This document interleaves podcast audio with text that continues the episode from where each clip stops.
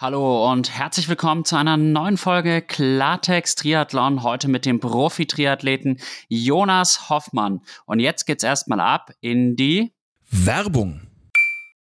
Der heutige Podcast wird präsentiert von der Omnibiotic Tree Series 2024.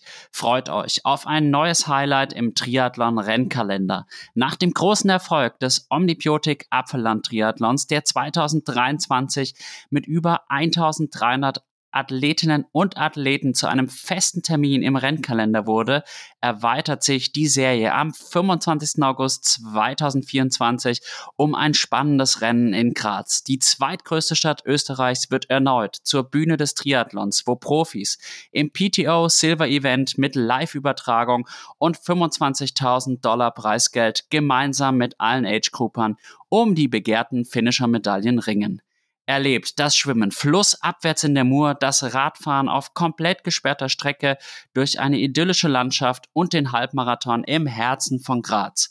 Ein unvergessliches Triathlon-Erlebnis ist garantiert. Unter dem Leitspruch von Athleten für Athleten steht ihr, die Athletinnen und Athleten im Rampenlicht. Mit fairen Startgebühren, einem fantastischen Eventgelände, exklusiven Goodies für alle Teilnehmer und einer ausgelassenen After-Race-Party wird der Omnibiotik Graz Triathlon zum Jahreshighlight.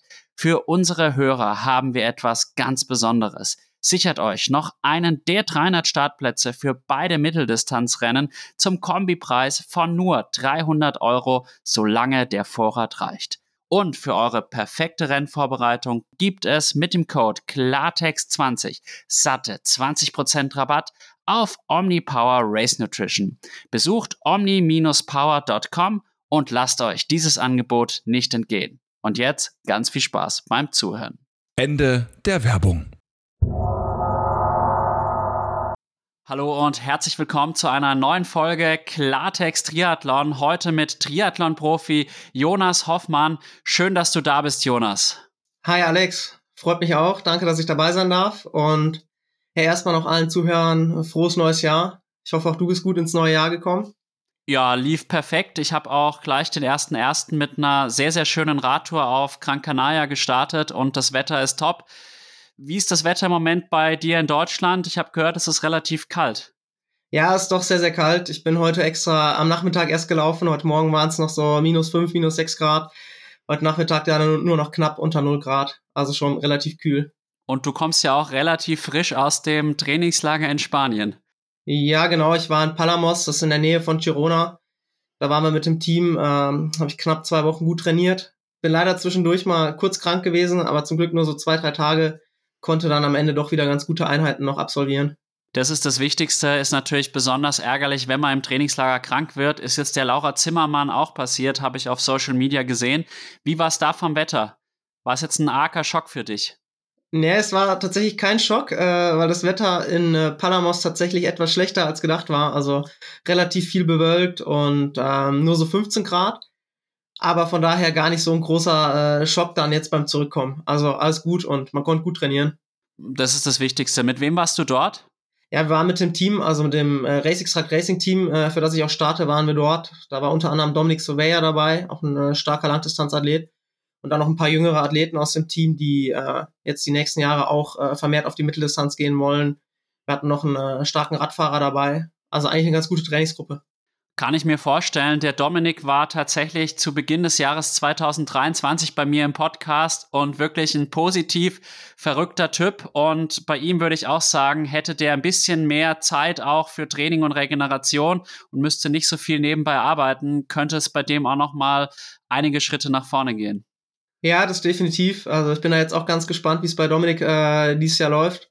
Wir haben jetzt seit dieser Saison beide den gleichen Trainer, von daher denke ich, dass wir auch hin und wieder jetzt zusammen trainieren werden und ich drücke ihm natürlich auch die Daumen, dass, dass er vielleicht nochmal einen Schritt nach vorne macht. Welchen Trainer hast du? Äh, Jörg Scheiderbauer ist unser Trainer. Er ist auch gleichzeitig der Teamchef von, von RacingSat. Okay, da werden wir dann später nochmal intensiver drüber sprechen, aber jetzt würde ich erst mal sagen, stell dich mal genauer vor, was muss man denn über den Menschen Jonas Hoffmann wissen? Ja, äh, dann sage ich mal ein paar Worte zu mir. Ähm, ja, ich bin 27 Jahre alt, wohne in äh, Butzbach in der Nähe von Frankfurt, bin im Siegerland groß geworden, Aktuell äh, pendel ich auch noch zwischen Butzbach und äh, Siegen, weil ich im Siegerland noch arbeite.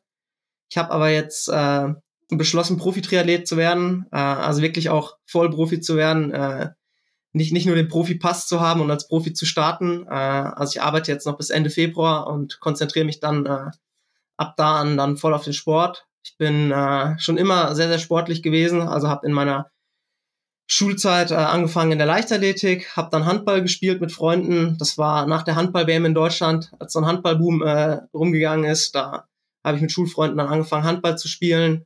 Bin dann irgendwann zum Triathlon gekommen, wobei das auch äh, ein bisschen längerer Weg war. Also ich war schon früh fasziniert vom Triathlon, aber in meiner Heimat gab es keinen äh, Triathlonverein mit Nachwuchsarbeit. Deshalb habe ich dann doch erstmal ein bisschen länger Leichtathletik gemacht, Handball gespielt und ja, mich auf das Laufen fokussiert und bin dann relativ spät erst zum Triathlon gekommen. Ich verstehe, aber letztlich bist du Profi-Triathlet. Was machst du beruflich? Ja, ich bin in der Industrie, also im Einkauf, ähm, kaufe Maschinenteile ein. Ich arbeite bei einem Unternehmen, das Walzwerke herstellt, Walzwerke für dünnste Aluminiumfolie und ich kaufe dort äh, sämtliche Komponenten für die Maschinen, also Lager, Motoren, Wärmetauscher, Heizer und so weiter. Klingt interessant, auch mal wieder so ein Job, wo ich zunächst mal überhaupt gar keine Ahnung hatte. Bei meinem Job, ich bin Lehrer, da hat immer jeder irgendwie eine Idee, wie das Ganze ablaufen könnte oder sollte. Und du hast gerade auch schon angedeutet, deine Faszination für den Triathlon kam ziemlich früh. Wieso und was hat dich so sehr an dem Triathlon fasziniert? Ja, ich glaube, das waren sicherlich so zwei Ereignisse, die da schon auslösend waren. Also sicherlich äh, der Ironman Hawaii. Also ich habe relativ früh den Ironman Hawaii im Fernsehen gesehen. Danach nachher auch Olympia, als Jan Frodeno Olympiasieger geworden ist. Das hat mich ziemlich fasziniert. Und dann äh, in Buschütten. Also Buschütten ist zehn Kilometer äh, entfernt von mir zu Hause. Äh, da war ja auch immer ein großer Triathlon. Da habe ich, hab ich zugeschaut als kleines Kind und war auch fasziniert äh, gerade auch von den Geschwindigkeiten auf dem Rad. Äh, dort sind die Athleten auf äh, eine Stadtautobahn gefahren. Äh, Sebastian Kienle hat mehrfach da gewonnen, als ich zugeschaut habe. Und ja, das, das hat mich äh, fasziniert. Ich wollte auch mit dem Triathlon anfangen. Dann habe hab ich aber realisiert, dass das kein Verein mit Nachwuchsarbeit bei mir in der Heimat ist. Hab äh, sowieso schon Leichtathletik gemacht, weil mein äh, Vater auch Leichtathletiktrainer ist. Äh, also ich war in, in Schulzeiten bei ihm in der Trainingsgruppe hab äh, parallel aber auch schon äh, sehr, sehr viel Fahrrad gefahren, aber so just for fun. Also wir haben immer mit der Familie früher schon äh, Radtouren am Wochenende gemacht. Äh, bei uns ist sehr, sehr viel Wald, wir sind viel Mountainbike gefahren. Und äh, ich war auch in einem Schwimmverein, aber ein relativ kleiner Dorfverein. Also äh, das war jetzt noch nicht Leistungsschwimmen. Äh, hab dann leider mit dem Schwimmen irgendwann aufgehört, hab angefangen Handball zu spielen. Hab da ja, in der untersten Liga, also das war wirklich just for fun, auch Handball mit Freunden gespielt. Also wir haben im Prinzip fast mit der ganzen Klasse aus der Grundschule angefangen, Handball zu spielen. Das habe ich dann auch relativ lang gemacht. Fand ich auch echt cool, einen Teamsport zu machen. Ich glaube, das ist generell äh, immer gut für, für Schüler, äh, einen Teamsport auch zu, zu spielen und zu betreiben. Mhm. Und irgendwann musste ich mich dann entscheiden, äh, ja, ob ich jetzt weiter Handball spielen will oder ob ich zum, zum Triathlon wechsle. Äh, weil als ich dann mit Triathlon angefangen habe, war natürlich der Trainingsaufwand mit drei Disziplinen dann ja, schon etwas höher und dann noch nebenbei Handball spielen, das hat dann irgendwann nicht mehr funktioniert. Verständlicherweise, aber irgendwie war der Weg dann für dich schon geebnet zum Triathlon und Buschhütten ist ein gutes Stichwort. Es ist sehr, sehr schade, dass es dieses Jahr keinen Triathlon mehr in Buschhütten geben wird. Wie oft warst du da selber schon am Start? Ich weiß tatsächlich gar nicht, wie oft ich selbst am Start war. Ähm, also an, angefangen auf der Sprintdistanz, äh, ein oder zweimal, glaube ich. Dann habe ich auch zweimal äh, dort auf der Kurzdistanz äh, mitgemacht. Also ich denke, vier oder fünfmal war ich dort am Start. Ich kann mich noch erinnern, ein äh, Rennen war für mich sehr, sehr tragisch. Damals bin ich mit äh, Andy Raylard aus dem Wasser gekommen. Äh, das war so ein bisschen mein Vorbild in der Jugend. Und dann ist mir die Sattelstütze abgerutscht beim Aufspringen auf das Rad und äh, ich konnte ja nur noch zuschauen, wie er mir weggefahren ist. Das war, äh, war ziemlich bitter.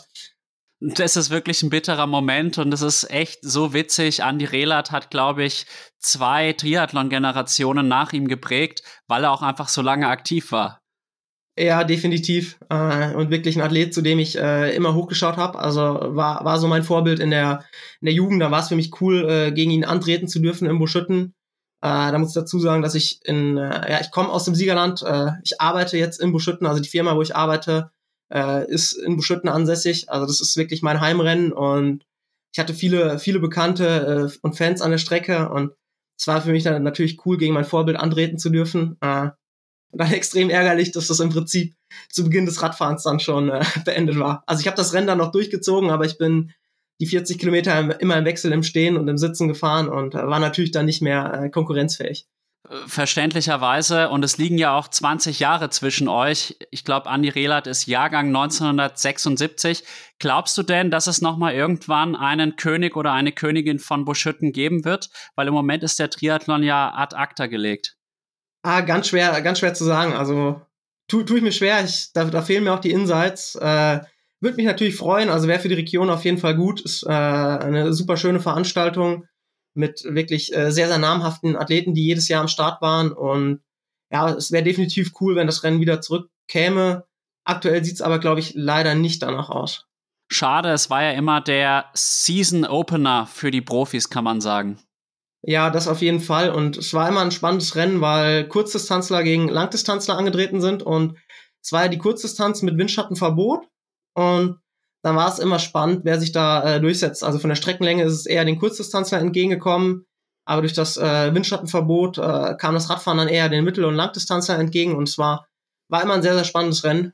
Das stimmt, ich habe es immer sehr, sehr aufmerksam verfolgt und es war auch immer so eine Bühne für so aufstrebende Athleten, muss man sagen. Aber jetzt nochmal zurück zu dir ich habe ja Sport studiert und die Handballer waren tatsächlich die besten Allrounder, die konnten eigentlich alles. Insofern hast du eigentlich die perfekte Basis auch für einen erfolgreichen Triathleten. Nichtsdestotrotz hattest du ja dann, bevor du dann so richtig in den Triathlon gegangen bist, auch noch einen gewissen Lauffokus mit sehr beachtlichen Zeiten, sowohl auf den 10 Kilometern als auch auf dem Halbmarathon. Ja, genau. Also ich bin sicherlich so in meiner Schulzeit, ich weiß gar nicht genau, aber so von 14 bis 18 äh, schwerpunktmäßig gelaufen. Äh, also ich habe früher Leichtathletik gemacht tatsächlich, als ich noch jünger war, wirklich mit, mit allen Disziplinen, auch Hochsprung, Weitsprung, Schlagballwurf oder Kugelstoßen dann später. Äh, das lag mir aber tatsächlich dann äh, nicht so, also die Sprungdisziplinen lagen mir nicht so und ich war jetzt auch nicht der Athlet, der die äh, größte Grundständigkeit hatte. Bin dann äh, zu, zur Langstrecke gewechselt, hab dort äh, 800 Meter, 1000 Meter gelaufen auf der Bahn oder auch 3000 Meter am liebsten habe ich schon immer den Crosslauf gemacht im Gelände. Das hat mir am meisten Spaß gemacht. Äh, da war ich ziemlich erfolgreich. Und dann habe ich einige Straßenläufe auch gemacht. Also man macht ja so als Läufer dann, dann alles. Also im Sommer läuft man mehr auf der Bahn, im Winter läuft man dann mehr Cross oder Straße. Und äh, die Meisterschaften, also NRW-Meisterschaften oder auch deutsche Meisterschaften bin ich da mitgelaufen. Hab aber tatsächlich, das ist eigentlich ganz lustig, als Läufer gar nicht mehr laufen trainiert, als dann äh, später, als ich zum Triathlon gewechselt bin.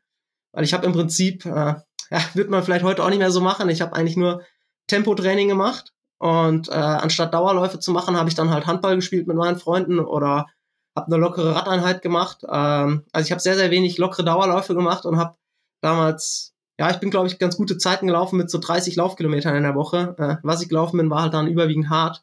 Äh, heute sieht das Training bei mir dann doch ganz anders aus. Ich kann nur sagen, es funktioniert. Wenn ich an mein Schwimmtraining früher denke, dann habe ich, glaube ich, siebenmal die Woche GA2 oder EB trainiert. Und äh, ich meine, natürlich mit einem gezielten wissenschaftlichen Training kommt man noch mal weiter, aber es ist doch auch immer wieder überraschend, wie weit man auch schon mit relativ unstrukturiertem, unprofessionellem Training kommt. Das finde ich doch immer wieder überraschend. Ja, ich muss, muss dazu sagen, also wir hatten schon äh, in einem Lauf, Laufverein oder Leichtathletikverein einen Lauftrainer und haben da schon, ich glaube, auch sinnvolle Intervalle gemacht. Äh, aber es wäre sicherlich auch sinnvoller gewesen, wie die anderen aus der Trainingsgruppe dann äh, zwischendurch auch Dauerläufe zu machen. Aber da mir einfach das Handballspielen damals so viel Spaß gemacht hat und äh, ich auch damals schon eigentlich zum Triathlon wollte, Triathlon aber noch nicht so wirklich ging, äh, weil einfach kein Verein mit Nachwuchsarbeit da war, habe ich dann so ein bisschen auf eigene Faust Radtraining gemacht, ähm, beziehungsweise mit älteren Triathleten, bekannten Triathleten, äh, die, ich, die ich kannte, mit denen bin ich da schon mal Radfahren gegangen und äh, habe dann so parallel schon mal ein bisschen in den Triathlon reingeschnuppert und irgendwann ja, hat dann auch der Triathlonverein in Buschütten eine Nachwuchsabteilung gegründet und äh, seitdem habe ich dann mit dem Triathlon angefangen. Bin aber immer noch dem Laufen so ein bisschen treu geblieben und mache das auch jetzt noch. Also immer, wenn es irgendwie geht, wenn es reinpasst, dann äh, mische ich mich auch nochmal unter die Spezialisten und lauf auch noch mal bei, bei Meisterschaften mit. Deutsche Crosslaufmeisterschaften habe ich letztens noch mitgenommen. Bin da, glaube ich, auch mit Platz 12 oder 13 echt ganz gut mitgelaufen. Ich habe äh, den Frankfurt-Marathon vor äh, zwei Jahren gelaufen als Marathon, äh, als reinen Marathon, den ich mal ausprobieren wollte. Also ab und an bin ich auch noch bei den Läufern zu finden. Das finde ich cool und das schadet ja auch nichts. Wann ging es dann so richtig mit Triathlon los? Wann war das? Ja, das war tatsächlich im älteren Jahr Jugend A. Äh, habe ich angefangen mit, mit Triathlon so richtig.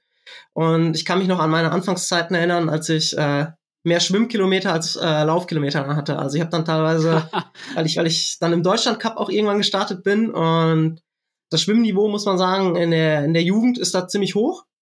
Ähm, und da wollte ich dann Fuß fassen, war auch schon relativ schnell äh, sehr, sehr ehrgeizig. Und äh, da hatte ich auch echt Glück mit meiner Jugendtrainerin, mit der Claudia Wunderlich, die äh, neben den normalen Trainingszeiten dann teilweise am Wochenende noch extra Einheiten mit mir gemacht hat und nochmal äh, extra am Beckenrand stand, um äh, mit mir am Schwimmen zu feilen. Und da habe ich ziemlich viel Gas gegeben äh, beim Schwimmen, hab, hab mehr geschwommen als äh, gelaufen. Und ich glaube, das hat sich bis heute so ein bisschen bei mir durchgezogen. Äh, für Schwimmen muss ich hart arbeiten. Ich glaube, das Laufen fällt mir relativ leicht. Ich mache auch immer noch im Verhältnis zu anderen Profi-Triathleten relativ wenig Laufumfang. Beim Schwimmen äh, muss ich dann doch ein bisschen härter arbeiten. Aber das finde ich auch irgendwie das Faszinierende am Triathlon, weil beim Laufen ist es so, dass die Rennen oft so ein bisschen vorhersehbar waren. Äh, man wusste oft, wer hat so auf den letzten 400 Metern den besten Punch und setzt sich dann bei den Meisterschaften durch. Und beim Triathlon finde ich es faszinierend, dass die meisten Athleten, auch, auch wenn mittlerweile in der Weltspitze viele Athleten sehr, sehr ausgeglichen sind, die meisten Athleten haben dann doch vielleicht eine Disziplin, wo sie ein bisschen härter für arbeiten müssen als äh, für die andere Disziplin. Und es gibt dann doch oft äh, auch unterschiedliche Rennverläufe. Mal setzen sich die guten Schwimmer durch oder am Ende kommt, kommt dann vielleicht doch äh, nochmal Patrick Lange mit einem überragenden Lauf nach vorne als Beispiel. Also das, das finde ich im Vergleich zum reinen Laufen dann einfach am Triathlon sehr, sehr faszinierend.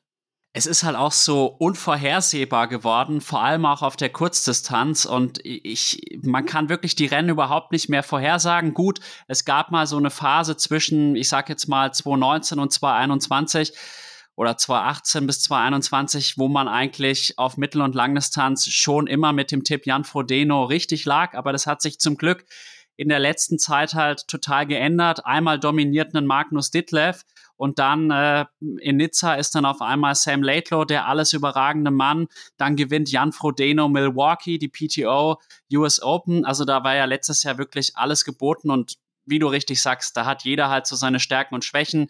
Patrick Lange muss halt beispielsweise ein bisschen mehr auf dem Rad arbeiten als jetzt äh, fürs Laufen. Und bei dir ist es halt das Schwimmen. Darf ich fragen, was dann so in der Jugend oder Jugend A dann so deine 400 Meter Bestzeit im Schwimmen war? Das würde mich jetzt tatsächlich mal interessieren. 400 Meter weiß ich gar nicht so genau. Ich weiß, dass, ähm, dass wir 800 Meter Tests immer geschwommen sind. Also 800 Meter schwimmen, 5000 Meter laufen.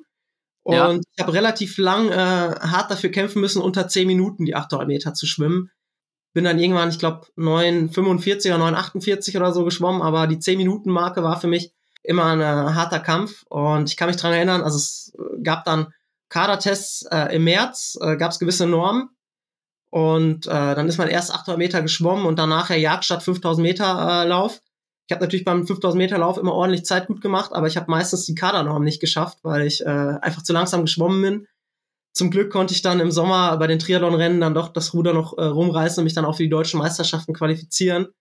So war es dann auch in meinem letzten Juniorenjahr. Da war ich dann aufgrund dessen, dass ich die, die Schwimmnorm Anfang des Jahres nicht gepackt habe, war ich äh, nicht über den Landeskader qualifiziert für die deutsche Meisterschaft, sondern ich hatte mich dann äh, später bei einem NRW-Nachwuchscup-Rennen auch für die deutsche Meisterschaft qualifiziert und, und war dann aber ja nicht startberechtigt für den Landeskader, sondern für den äh, Heimatverein und äh, bin da deutscher Vizemeister. Für viele ziemlich überraschend äh, hinter Lasse Lürs geworden. Ich glaube, damals auch unter anderem Frederik Funk noch geschlagen.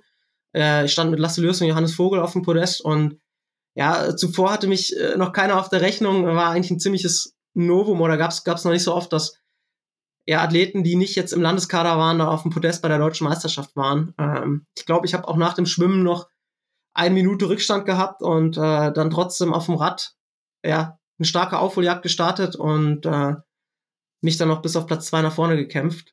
Bin dann aber am äh, Jahresende auch nicht mit zur Junioren-WM nach Chicago genommen worden, weil der Verband äh, der Meinung war, dass meine Schwimmperformance nicht ausreicht für, für die Weltmeisterschaften. Das war so ein bisschen dann, kann man sagen, schon so das, das Ende meiner Kurzdistanzträume oder meiner Kurzdistanz-Karriere. Äh, ich habe zwar dann die Jahre drauf immer noch in der Bundesliga äh, viele Rennen absolviert, einfach auch um mich zu entwickeln für jetzt für die Zeit auf der Mitteldistanz, aber mir war relativ früh klar, dass ich nicht zu Olympia komme äh, und dass ich, dass ich sicherlich irgendwann auf den längeren Distanzen landen werde. Ich verstehe. Wie hast du dich dann trotzdem in dem Moment gefühlt? Weil rein sportlich gesehen hättest du es ja schon verdient gehabt, da dabei zu sein. Ja, es, es war schwierig. Also ich konnte es auf der einen Seite äh, verstehen, dass man aus taktischen Gründen vielleicht auch einen stärkeren Schwimmer, mit, Schwimmer mitnehmen äh, wollte. Ich fand es ein bisschen schade, dass der Verband damals nicht äh, vernünftig mit mir gesprochen hat. Ähm, ich hätte es vielleicht auch ganz cool gefunden, wenn man gesagt hätte, man nimmt mich nicht mit zur WM, aber ähm, man gibt mir vielleicht die Chance, auch mal zum Tra äh, Training an Stützpunkt vorbeizukommen. Aber äh, will ich jetzt nicht mehr drüber äh, diskutieren. Also es ist äh, Schnee von gestern und ich blicke äh, ziemlich zuversichtlich in die Zukunft und freue mich jetzt auf der Mittel- und Langdistanz gelandet zu sein würde ich auch sagen, Schnee von gestern. Und dann hatte ich so den Eindruck, du warst so ein bisschen so ein Triathlon-Tausendsasser, weil neben dem Laufsport hast du ja wirklich Bundesliga, bist du gestartet für Münster, du machst Mitteldistanzen, du machst Langdistanzen, du machst Cross-Duathlon, du machst Duathlon. Es fehlt jetzt eigentlich nur noch der Wintertriathlon. Ja, tatsächlich, das Langlaufen mache ich auch sehr gerne als Training, aber nee, Wintertriathlon habe ich noch nie ausprobiert. Ja, aber wie du schon sagst, ich bin, glaube ich, sehr, sehr vielseitig. Hab tatsächlich auch viel Spaß am äh, Cross-Duathlon, fahre sowieso im Training relativ gerne Mountainbike. Muss ich aber dazu sagen, dass Cross-Duathlon sicherlich ja, Trainingsrennen oder Testrennen sind, bevor dann die eigentliche Saison losgeht. Also der Schwerpunkt liegt bei mir schon definitiv auf der Triathlon-Saison und da jetzt wirklich seit zwei Jahren auf der Mitteldistanz und dieses Jahr war ich ja erst äh, oder letztes Jahr wir haben Anfang 2024, fällt mir immer noch ein bisschen schwer. Also 2023 war jetzt meine erste Saison, in der ich auch Langdistanz ausprobiert habe. Äh, also ich habe 2023 mein erstes, mein erstes äh, Langdistanzrennen gemacht beim Ironman Nizza. Hab mich da gleich für die Ironman WM dann auch wieder Nizza qualifiziert. Und ja, jetzt kommt dann so der Switch auch, dass vielleicht die Langdistanz in diesem Jahr sogar schon für mich ein bisschen mehr Priorität hat als die Mitteldistanz. Letztes Jahr war es eher andersrum. Also letztes Jahr war sicherlich die Mitteldistanz bei mir Schwerpunkt und Langdistanz war ein erster Versuch. Ja, lass uns doch wirklich über das Jahr 2023 sprechen. Ich würde sagen, ähnlich wie beim Willi Hirsch, ein Durchbruchsjahr für dich. Du hast es gerade schon gesagt, Quali für beide WMs gehabt. Ich glaube, im Kraichgau wurdest du starker Vierter und dann wurdest du in Lachti 13. und bei der Ironman WM in Nizza dann 20. Und da habe ich mir wirklich gedacht, Hut ab, was er da abgeliefert hat. Vor allem auch der 13. Platz in Lahti fand ich sehr beeindruckend. Welche Bilanz ziehst du jetzt auch aus der Saison 2023 und was konntest du auch aus 2023 lernen? Ja, also ich bin erstmal super happy mit äh, der Saison 2023. Vor allen Dingen äh, damit, dass ich mich, glaube ich, nochmal weiterentwickelt habe zu 2022. Muss dazu sagen, dass 2022 für mich schon eine sehr, sehr gute Saison war. Das war so die erste Saison, wo ich mich richtig auf die Mitteldistanz konzentriert habe. Aber das war so ein bisschen, ich, ich konnte es mir nicht erklären, aber ich bin andauernd Sechster geworden. Ich bin, glaube ich, viermal bei gut besetzten 73-Rennen Sechster geworden. Und äh, so richtig wollte der Knoten nicht platzen, aber ich war schon 2022 konstant relativ gut. Und dann hat es mich jetzt einfach gefreut, dass 2023 ich nochmal einen Sprung nach vorne machen konnte. Also im Kraichgau knapp am Podest vorbeigeschraubt bin, äh, mit Platz 4, aber da auch lange Zeit äh, mit Patrick Lange zusammengelaufen bin. Ähm, ja, dann, dass mein Ironman-Debüt äh, in Nizza direkt auf Anhieb eigentlich super funktioniert hat. Ich ohne Probleme durchgekommen bin in dem Rennen und ja, direkt auf Anhieb die Quali für die WM holen konnte, war für mich selbst, ich will nicht sagen überraschend, aber ähm, war definitiv nicht so geplant. Also ich habe ein bisschen damit geliebäugelt, ähm, bin aber tatsächlich mit dem Hintergedanke nach Nizza gefahren, die Strecken schon mal für 2025 kennenzulernen und habe mir gedacht, okay, wenn ich einen Sahnetag habe und alles hundertprozentig läuft, dann kann ich mich vielleicht auch in 2023 schon für die WM qualifizieren, aber Gedanke war erstmal die äh, erstmal den ersten Ironman solide durchbringen und die Strecken kennenlernen, um dann 2025 in Nizza anzugreifen. Hat dann alles viel besser funktioniert als gedacht. Und dann bin ich sehr, sehr happy mit der 73 WM gewesen in äh, Finnland. Bin ich 13. gewesen. Muss sagen, dass für mich im letzten Jahr, ich war ja dann für beide Weltmeisterschaften qualifiziert, Aber dadurch, dass ich bis zu dem Zeitpunkt eigentlich schwerpunktmäßig auf der Mitteldistanz unterwegs war und auch schon seit dem 73 in Dresden in dem Jahr davor für die 73 WM qualifiziert war, also auch schon viel länger für die 73 WM planen konnte, war für mich so rein sportlich die 73 WM vielleicht sogar ein Ticken wichtiger. Auch wenn ich weiß, dass sicherlich mehr, auch gerade mediale Aufmerksamkeit sicherlich auf der Ironman WM lag. Das ist ja jedes Jahr so. Das wird sich auch zunächst mal nicht ändern, würde ich sagen. Und wie hast du Nizza wahrgenommen als WM? War es WM-würdig? In meinen Augen war es schon WM-würdig. Mir fehlt aber der Vergleich zu Hawaii. Also ich war noch nie auf Hawaii. Ähm, ich kenne Hawaii nur, nur von den Fernsehbildern. Von daher, ich hoffe, dass ich Hawaii dies Jahr kennenlerne und äh, dann einen Vergleich habe. Aber ich, ich fand, fand das Rennen auf jeden Fall WM-würdig und persönlich äh, mag ich halt auch sehr die bergige Strecke. Äh, kommt mir auch entgegen, glaube ich. Und ich finde es auch gut, dass, dass es bei der WM mal andere Strecken gibt. Allerdings natürlich alles, was da jetzt so mit einhergeht, dass auch Frauen und Männer von getrennt voneinander starten, finde ich jetzt nicht so gut. Aber prinzipiell, dass die Weltmeisterschaft mal auf einer anderen Strecke mit anderen Anforderungen stattfindet, finde ich definitiv gut. Ich habe es auch so ein bisschen zwiespältig gesehen. Ganz ähnlich wie du. Also rein sportlich fand ich das Rennen in Nizza phänomenal. Und ich glaube, dass wir in Kona vermutlich auch einen anderen Ausgang des Rennens gesehen hätten. Beispielsweise bin ich davon überzeugt, dass ein Jan Frodeno in Kona zum Beispiel viel besser abgeschnitten hätte. Aber so hat Nizza einfach nochmal so eine neue Dynamik reingebracht. Und man muss auch eins sagen, der Aufschrei, als Ironman gesagt hat, nächstes Jahr gibt's eine gesplittete WM, die Männer in Nizza, die Frauen in Hawaii, da war der Aufschrei ja wirklich sehr, sehr groß. Es wurde scharf kritisiert und ich glaube, es ist immer noch eine gewisse Kritik da, aber nicht so sehr, wie man das vielleicht dann bei der Verkündung der Entscheidung, ich glaube, es war im Januar 2023, hätte annehmen können. Insofern würde ich auch sagen, war es jetzt kein Misserfolg für Ironman. Ja, würde ich, würde ich auch nicht sagen. Ähm, also ich glaube, das Rennen ist auch durchaus gut angekommen. Auch, auch wenn sicherlich das Hawaii-Rennen nochmal eine ganz andere Strahlkraft hat.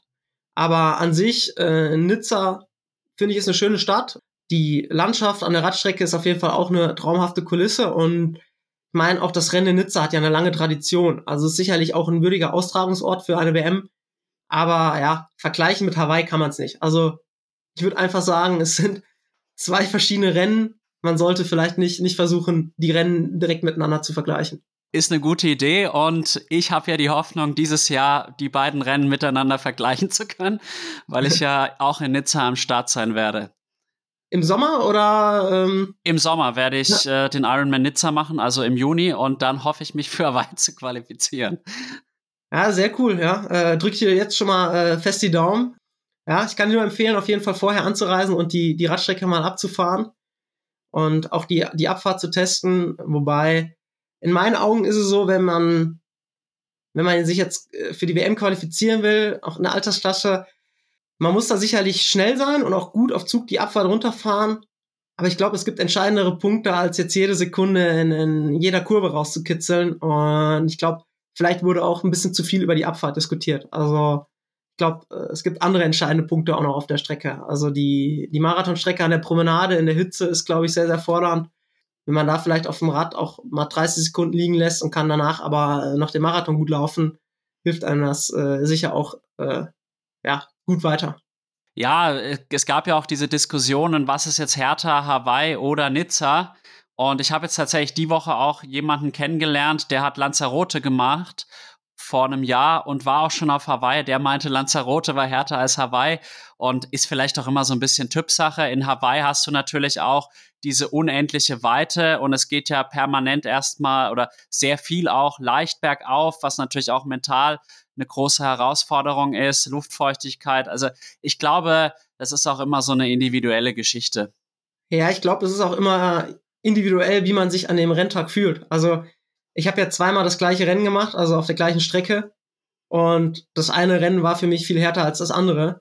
Äh, von daher ist es, glaube ich, auch immer so ein bisschen eine Tagesform und auch, auch Verlauf des Rennens, der, der da mit reinspielt. Und welches Rennen war jetzt das härtere, wenn ich fragen darf? Naja, tatsächlich war für mich der erste Ironman äh, deutlich entspannter und die WM war für mich härter. Äh, einfach weil ich ja bei den WM-Rennen nicht den allerbesten Tag hatte, so vom Körpergefühl. Und, und von Anfang an dachte so, boah, ist zäh heute, muss richtig kämpfen. Und bei meinem ersten Ironman im Sommer, muss ich sagen, lief das so bis sieben Stunden echt sehr, sehr gut, sehr kontrolliert. Wurde dann erst so die, die letzten anderthalb Stunden richtig hart. Ähm, also es war wirklich komplett, komplett unterschiedlich. Äh, im, Im Sommer bei dem äh, Quali-Rennen habe ich mich habe ich mich gut gefühlt, als ich das Rad abgestellt habe in der Wechselzone. Und bei dem WM-Rennen konnte ich mir beim Laufen in die Wechselzone, also in die zweite Wechselzone, konnte ich mir nicht mehr vorstellen, noch einen Marathon zu laufen. Da wäre ich lieber ins Meer gesprungen. Aber du hast es trotzdem noch bravourös gemeistert. Na gut, äh, bringen wir das Ganze zu einem Punkt. Du hast jetzt so ein bisschen Bilanz zur Saison 2023 gezogen. Gibt es noch Ergänzungen dazu? Wenn nicht, würde ich nämlich auf die Zukunft zu sprechen kommen wollen. Nee, das, das passt. Äh, also ich glaube, die entscheidenden Rennen für mich äh, haben wir besprochen. Also die Saison war echt sehr gut und ja, ich bin auch sehr, sehr happy gewesen mit dem Rennen äh, im Kraichgau, wo ich Vierter geworden bin, weil ich zuvor eine Verletzung hatte. Also ich, ich hatte tatsächlich so meine erste etwas größere Verletzung. Ich bin zuvor eigentlich die ganzen Jahre verletzungsfrei durchgekommen, äh, hatte einen Bänderriss Anfang 2023 äh, und sechs Wochen Laufpause so im Frühjahr, im äh, Februar, März. Mhm. Von daher war ich dann schon sehr, sehr happy, dass ich äh, im Kraichgau schon wieder ganz gut äh, dabei war, obwohl ich vorher noch kein Tempotraining gemacht habe, sondern wirklich nur Grundlage im Aufbau halt für meinen ersten Ironman. Und äh, ja, das war auch so ein bisschen vielleicht auch nochmal das Learning aus der, der Saison, dass, dass manchmal, dass man manchmal relativ weit kommt, wenn man konstant Grundlage trainiert und äh, ich bin tatsächlich erstaunt gewesen, wie gut ich äh, auch auf kürzeren Strecken laufen konnte, obwohl ich, obwohl ich halt sehr, sehr viel Fokus auf den Ironman gelegt habe und äh, viele lange Läufe gemacht habe und weniger an der Geschwindigkeit gearbeitet habe. Das kann ich aus eigener Erfahrung nur unterschreiben. Lit bringt dich meistens, ähm, zumindest im Triathlon, sehr weit nach vorne.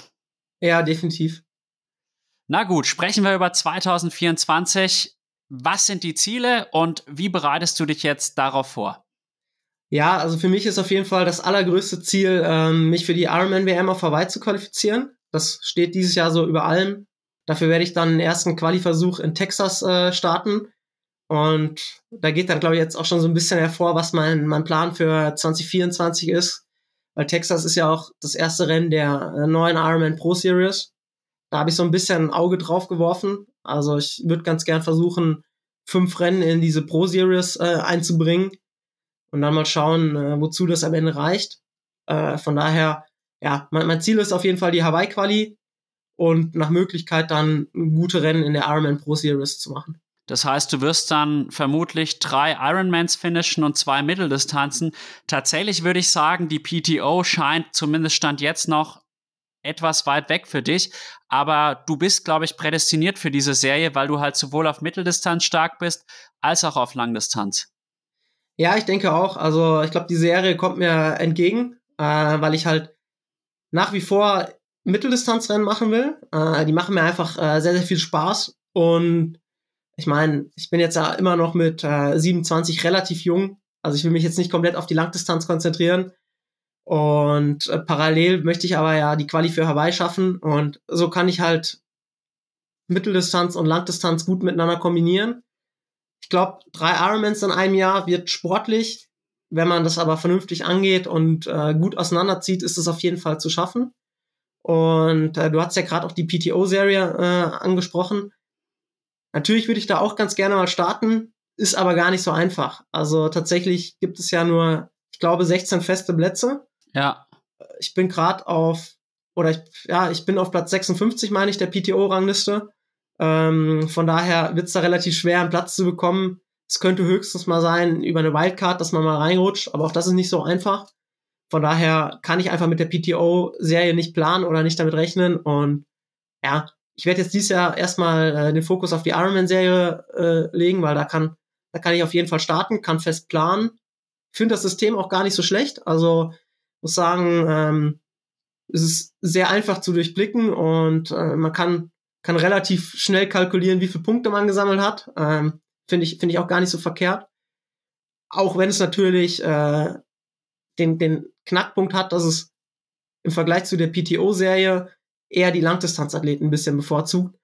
Aber so muss man sagen, ist es ja vielleicht auch eine ganz positive Entwicklung, dass, dass es mehr Möglichkeiten gibt. Die PTO-Serie bevorzugt ja eher so die Mitteldistanzathleten, die Ironman-Serie eher die Langdistanzathleten und ja, ich bin, bin sehr gespannt, welcher Athlet sich wie in, äh, entscheidet. Also mal noch habe ich relativ wenig gehört, wer, wer was vorhat. Ähm, ich bin sehr, sehr gespannt, äh, wer dann so äh, bei der PTO-Serie starten wird und wer dann äh, vielleicht doch Augenmerk auf die Ironman Pro Series richten wird. Ich würde halt sagen, Leute wie jetzt Sanders, Sam Long oder auch einen Patrick Lange, die sind auf der Ironman-Serie wahrscheinlich besser aufgehoben, weil ein Patrick Lange, muss man jetzt ja auch mal fairerweise sagen, diese absolute Weltklasse, die er auf der Langdistanz ist, ist er auf der Mitteldistanz ja eigentlich nicht. Ja, das, das, das stimmt. Aber ähm, wo du gerade Patrick Lange ansprichst, äh, zum Beispiel, bin ich auch mal gespannt, ob er überhaupt die Pro-Series macht oder ob er vielleicht sogar hergeht und sagt, es ist ihm egal, er konzentriert sich voll auf Hawaii und macht vorher nicht so viele äh, Ironman-Rennen. Weil, weil wenn man die Pro-Series macht und Hawaii ist ja nächstes Jahr relativ spät im Oktober, ähm, das heißt, dann wird es wahrscheinlich der letzte Ironman werden, da muss man ja vorher definitiv zwei Ironmans machen und ob das jetzt zum Beispiel Patrick Lange machen wird, wenn er alles auf Hawaii ausrichtet, ist die andere Frage. Und was äh, die, die andere Frage ist auch, was machen die Athleten, die vielleicht Challenge Rot im Sommer machen wollen? Weil tatsächlich war das auch für mich eine Überlegung. Äh, Rot ist tatsächlich auch ein Rennen, was bei mir auf der Liste steht und ich in den nächsten Jahren auf jeden Fall machen möchte. Aber dadurch, dass ich jetzt dieses Jahr halt das Ziel habe, mich für Hawaii zu qualifizieren und die Pro Series machen möchte, passt halt Rot leider nicht rein. Daran habe ich noch gar nicht gedacht. Das ist ein guter Punkt. Diese Ironman-Serie gefällt Felix Walchshöfer wahrscheinlich nicht, wobei letztlich Rot ist so zur Legende geworden. Der braucht sich auch durch die Ironman-Serie nicht besorgt fühlen. Und Patrick Lange ist natürlich in der komfortablen Situation, dass er jetzt auch nicht auf das Geld von der Ironman-Serie angewiesen ist. Da würde ich zum Beispiel sagen, einen Joe Skipper, den ich jetzt auch eher auf dieser Ironman-Serie sehe, der ist mehr darauf angewiesen, Geld zu verdienen. Und da gibt es sicherlich noch viele andere Athleten, die noch äh, wesentlich schlechter gerankt sind als jetzt ein Joe Skipper. Ein Patrick Lange könnte ich mir wirklich gut vorstellen, dass der wirklich seinen kompletten Fokus auf Hawaii, Hawaii legt, weil ich auch glaube, das ist das, was Patrick auch antreibt.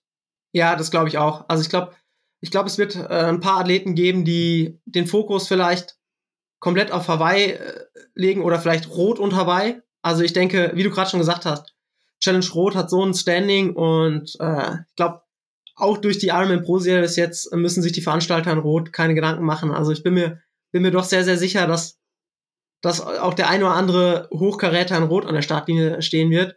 Und ich glaube halt, prinzipiell ist es erstmal, erstmal gut, dass es mehr Möglichkeiten gibt und trotzdem aber auch Rennen, wo wirklich starke Konkurrenz äh, vertreten sein wird, also wo sich Konkurrenz bald, weil das ist auch das, was mich motiviert. Also natürlich muss man sagen, ich bin jetzt äh, Profi-Triathlet, äh, demnächst auch tatsächlich Vollprofi, dass ich nicht mehr arbeiten gehe, sondern mich komplett auf den Sport konzentriere. Von daher natürlich muss ich mein Geld mit dem Sport verdienen. Aber das ist jetzt nicht das, das Hauptargument, weshalb ich die Ironman Pro Series äh, ins Auge fasse, sondern äh, ich weiß einfach, dass bei dieser Serie dann die Rennen stark besetzt sind und genau das ist das, was mich antreibt. Also ich möchte halt einfach gegen die besten Athleten der Welt starten. Bei der PTO-Serie wird es für mich eher etwas schwer. Das, äh, da muss, müsste ich auf eine Wildcard hoffen. Bei der Pro-Series kann ich auf jeden Fall äh, ja, gegen die stärksten äh, Athleten antreten. Und äh, ich habe dann auch Gewissheit, wenn ich mich jetzt in Texas qualifizieren sollte oder ich sag mal, ein zweites Rennen von mir wird dann Frankfurt werden, das ist auch Teil der Pro Series, äh, also zweiter Ironman wird Frankfurt werden, auch Teil der Pro Series. Ja, wenn ich mich da für die WM qualifiziere, dann weiß ich auch, okay, ich habe mich in einem starken Feld äh, qualifiziert und habe sicherlich auch gute Chancen auf Hawaii ganz gut abzuschneiden. Das ist die richtige Einstellung und geht mir zu 100% genauso. Ich werde lieber 20. in einem starken Feld als Erster in einem schwachen Feld, weil irgendwie will man sich ja auch mit besseren Leuten messen, weil man ja auch dadurch selber wächst und finde ich total die richtige Einstellung von dir. Ja, danke. Ja, de definitiv. Also äh, muss ich sagen, es natürlich macht es Spaß zu gewinnen und ich müsste jetzt lügen, wenn ich wenn ich nicht total äh, auch Freude dran hätte, äh, ich sag mal, einen kleinen Lauf um die Ecke zu gewinnen. Das, das meine ich natürlich gerne, aber das ist nicht das, was mich im täglichen Training motiviert. Also im täglichen Training motivieren mich natürlich die großen Rennen, wo ich mich gegen die starke Konkurrenz dann äh, messen kann. Kann ich zu 100% nachvollziehen. Aber du hast jetzt auch schon angedeutet, bisher warst du ja zwar vom Startpass her Profiathlet, aber du musstest nebenbei noch arbeiten. In welchem Umfang? Und wie hast du das Ganze auch vom Zeitmanagement hinbekommen? Weil ich sag mal so, ich nehme an, dass auch du 25 bis 30 Stunden in der Woche trainieren musst. Ja, tatsächlich spannende Frage. Ähm, ich habe bis Anfang letzten Jahres noch Vollzeit gearbeitet. Äh, also bis, bis Frühjahr letzten Jahres. Dann habe ich meine Arbeitszeit reduziert auf 28 Stunden in der Woche. Also es ist, glaube ich, immer noch relativ viel für, für einen Profi-Triathleten, der nebenbei noch äh, viel trainiert. So 25 bis 30 Stunden die Woche habe ich im Schnitt tatsächlich nicht trainiert. Bin eher so bei Anfang 20 Stunden, außer jetzt in hochintensiven Phasen, in Trainingslagern und so weiter, da trainiere ich natürlich mehr. Aber im Schnitt sind es eher um die 20 Stunden. Aber ja, das Zeitmanagement ist da schon sehr, sehr gefragt oftmals. Und ich musste natürlich im Training auch Abstriche äh, machen. Also ich habe jetzt letztes Jahr gerade mal 10.000 äh, Kilometer auf dem Rad gefahren. Das ist, glaube ich, auch relativ wenig. Ähm, das toppen mancher Age Cooper. Ja, de definitiv. Ähm, von daher, da ist, glaube ich, noch viel Luft nach oben. Da bin ich jetzt gespannt, wie sich das entwickeln wird. Ich muss aber sagen, dass auf dem Rad sehe ich das gar nicht mal so kritisch, weil ich glaube, da habe ich mit meinem Trainer äh, Jörg zusammen qualitativ gut gearbeitet und habe auf dem Fahrrad auch in den letzten zwei Jahren einen guten Sprung nach vorne gemacht. Wo ich halt die größten Abstriche machen musste, äh, das ist das Schwimmen tatsächlich. Also ich habe ja vorhin äh, erzählt, dass ich anfangs, als ich mit Triathlon angefangen habe, relativ viel geschwommen bin zu meinen Kurzdistanzzeiten, teilweise mehr geschwommen, also mehr Kilometer in der Woche geschwommen bin als gelaufen bin. Und als ich dann jetzt äh, auf die Mitteldistanz gewechselt bin und auch vor zwei Jahren habe ich meinen Trainer gewechselt. Also ich hatte vorher einen langjährigen Trainer, zu dem ich auch immer noch einen sehr, sehr guten Kontakt habe. Und da habe ich dann auch, also ich bin dann zu, zu Jörg gewechselt. Ähm, da haben wir das Training ein bisschen umgestellt. Ist ein bisschen, ich sag mal, von dem reinen Kurzdistanztraining dann schon eher Richtung Mittel-Langdistanztraining gegangen. Und wir haben weniger beim Schwimmen gemacht. Das war für mich anfangs sehr, sehr schwierig, muss ich sagen, weil ich auch immer im, im Kopf hatte, dass ich viel schwimmen muss, um, um gut zu schwimmen. Ähm, aber mein Trainer hat mir halt äh, erklärt, dass wir auf dem Fahrrad einen Sprung machen müssen und dass ich nicht unbegrenzt Zeit habe. Also ich habe halt nicht 30 Stunden die Woche Zeit fürs Training. Also ich kann halt nicht qualitativ 30 Stunden trainieren, weil irgendwie muss man halt zwischen Arbeit, Training auch noch regenerieren, man muss noch essen, man muss genug Schlaf bekommen und äh, da bringt es halt nichts, wenn man irgendwie die Trainingsstunden reinquetscht, nur um die Trainingsstunden gemacht zu haben. Und da haben wir, haben wir dann beschlossen, dass wir erstmal ein bisschen Abstriche beim Schwimmen machen, damit ich, damit ich mehr Zeit habe, mich auf dem Rad zu entwickeln. Und äh, deshalb ist auch in 2022 jetzt die Schwimmleistung vielleicht sogar einen Tick nach unten gegangen oder zumindest hat sie sich nicht verbessert. Letztes Jahr bin ich schon ganz gut geschwommen wieder, also habe ein bisschen mich im Schwimmen verbessert. Und das ist jetzt so das Erste, was wir im Training anpacken, sobald ich jetzt äh, nicht mehr arbeiten muss, dass ich wieder sechsmal die Woche ins Wasser gehe. Also aktuell gehe ich so vier bis fünfmal die Woche. Und äh, ja, das ist einfach der Zeit geschuldet. Ich weiß, dass ich noch deutlich mehr Potenzial habe, wenn ich wieder mehr schwimmen kann. Deshalb hoffe ich mir, dass ich da einfach nochmal nächsten Sprung mache und stabil vielleicht so in der Verfolgergruppe aus dem Wasser komme. Also sicherlich der, wenn es eine kleine äh, Spitzengruppe gibt, da bin ich sicherlich nicht der Schwimmer, der da ganz vorne mitschwimmt, aber in der, in der großen Gruppe ähm, denke ich, dass ich da mitschwimmen kann. Das ist auf jeden Fall ein Punkt, ähm, was, was für mich jetzt schwierig, erstmal schwierig war, dass ich da beim Schwimmen Abstriche machen musste, jetzt aber mehr Kapazität habe. Und dann werde ich natürlich auch äh, das Training insgesamt ein bisschen nach oben fahren. Aber ich muss natürlich vorsichtig sein. Ich kann jetzt nicht auf einmal den Umfang verdoppeln. Absolut nicht. Das wäre einfach, ja, ich sage das einfach mal frei raus, dumm. Man muss den Körper ja langsam daran anpassen. Und was ich auch noch ergänzen wollte, wenn man jetzt eineinhalb Stunden schwimmt, dann sind es ja im Endeffekt zweieinhalb Stunden Zeit, die draufgehen mit Anreise, Abreise, Umziehen und so weiter. Insofern ist halt die reine Trainingszeit einfach, da ist nochmal viel mehr Zeit, die letztlich dafür aufgewendet werden muss. Und wie hast du dann priorisiert? Also was war dann wirklich immer so Priorität eins? Ja, es kommt ja darauf an. Also Äh, du meinst jetzt äh, Priorität äh, der Sportarten oder? Ja, Arbeit, Training, Regeneration, sonstige Verpflichtungen. Ja, ich glaube, das war auch ein Prozess über die, über die Jahre. Also ich habe mich da auch äh, stark gewandelt, äh, wie, ich, wie ich so meinen Tag aufgebaut habe. Also ich äh, angefangen habe zu arbeiten oder mit der Ausbildung angefangen habe. Da habe ich immer versucht, früh an, anzufangen mit der Arbeit, damit ich früh am Nachmittag fertig bin und dann am Nachmittag genug Zeit habe zu trainieren. Hab dann aber immer am Nachmittag zwei Einheiten hintereinander weggemacht. Dann irgendwann habe ich das umgestellt. Ich habe zum Glück flexible Arbeitszeiten. Das heißt, ich kann morgens vor der Arbeit trainieren und nach der Arbeit. Dann habe ich das eher irgendwann mal so abgeändert, dass ich eine Einheit vor der Arbeit mache, eine nach der Arbeit. Oder äh, ich mache zwei Tage die Woche Homeoffice. Dann auch schon mal eine Einheit in der Mittagspause mache. Aber ich merke da auch, unter der Woche fällt es mir manchmal schwer, hart zu trainieren. Ähm, fällt, fällt mir einfach schwerer als am Wochenende. Also am Wochenende, wenn ich wirklich Zeit habe, auch zwischen den Einheiten, vielleicht auch mal, ja, zwischen den Einheiten mal kurz die Füße hochlegen kann auf der Couch, da fällt es mir einfach einfacher, als wenn ich jetzt direkt aus dem Büro weiterfahre ins Schwimmbad oder ähm, ja, direkt irgendwie irgendwo hin, wo ich laufen gehe. Also muss schon sagen, dass ich morgens meistens in der Küche erstmal lange stehe, um mir das ganze Essen für den Tag, also für, fürs Büro und auch für die Einheiten, Getränke und so weiter vorbereite. Und dann bin ich den ganzen Tag unterwegs mit Training und Arbeit und komme komm abends nach Hause. Also ist meistens so, dass ich immer von, von der Arbeit erst zum Training fahre und dann nach Hause. Und da muss man dann auch immer gucken, weil ich auch auf öffentliche Schwimmzeiten angewiesen bin. Also ich habe einfach keinen Stützpunkt oder, oder irgendwas dergleichen. Muss ich auch immer gucken, ja, je nachdem, wie sind die Schwimmbadöffnungszeiten, wie kann ich die Einheiten äh, setzen. Das klingt banal, ist aber manchmal, wenn der Tag so voll durchgetaktet ist, gar nicht so einfach. Wirklich meinen größten Respekt für das Ganze, weil ich kenne es ja auch selber. Ich bin jetzt Age Group Triathlet, da kommen dann auch 15 Stunden Training was, dann hat man noch einen Hauptjob, dann den Podcast, Freunde, Freundinnen, andere Verpflichtungen. Das ist schon sehr, sehr stressig und da muss man sich wirklich gut organisieren. Gab es Momente, wo es dir auch dann einfach mal zu viel wurde? Ja, zu, zu viel nicht.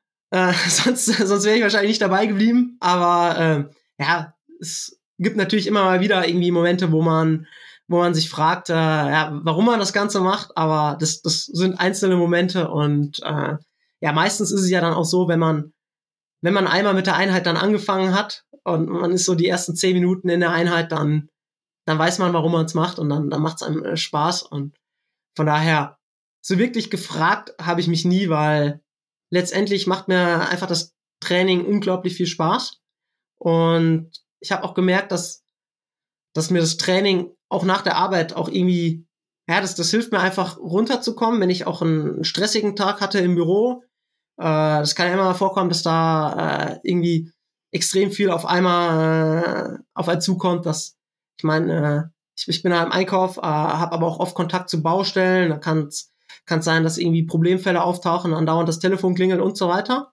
Und ähm, ja, da kann ich dann einfach beim Training am Nachmittag abschalten. Allerdings ist es dann auch manchmal so, ja, wenn man wenn man eine ruhige Einheit hat, irgendwie einen ruhigen Dauerlauf, dann fällt einem das sicherlich einfach. Aber wenn man jetzt irgendwie eine total harte VO2 Max Session noch am Plan hat, dann äh, ist das mit dem Abschalten dann auch wieder schwer. Das kann ich zu 100% nachvollziehen. Aber jetzt hat das ganze Jahr bald ein Ende. Du wirst dann Vollprofi sein. Erste Frage, wie geht das? Weil man muss das Ganze sich ja auch finanziell leisten können. Und die zweite Frage, was erhoffst du dir auch davon?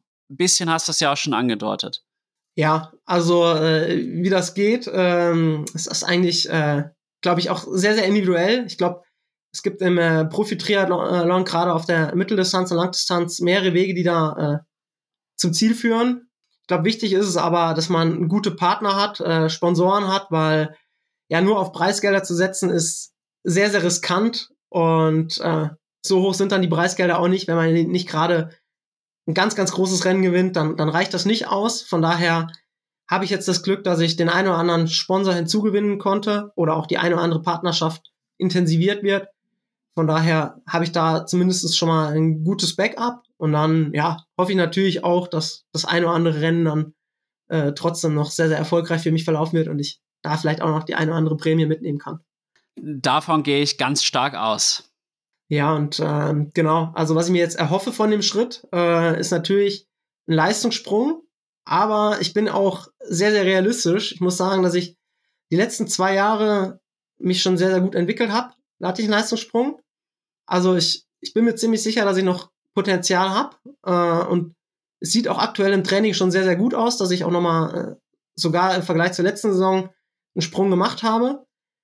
Aber ich äh, möchte jetzt auch die Kirche im Dorf lassen und äh, nicht auf einmal träumen, dass ich jetzt nächstes Jahr irgendwie auf dem Podest bei der WM lande. Also da bin ich realist genug. Ich möchte Schritt für Schritt besser werden.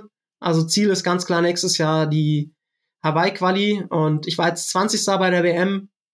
Nächstes Jahr würde ich ganz gerne in die Top 15. Äh, und, und bei den Rennen, die ich mache, einfach für mich sehen, dass ich einen Leistungssprung gemacht habe. Äh, ich erhoffe mir einfach, dass ich, ja, wie, wie eben schon angedeutet, im Schwimmen nochmal ein nächstes Level erreiche.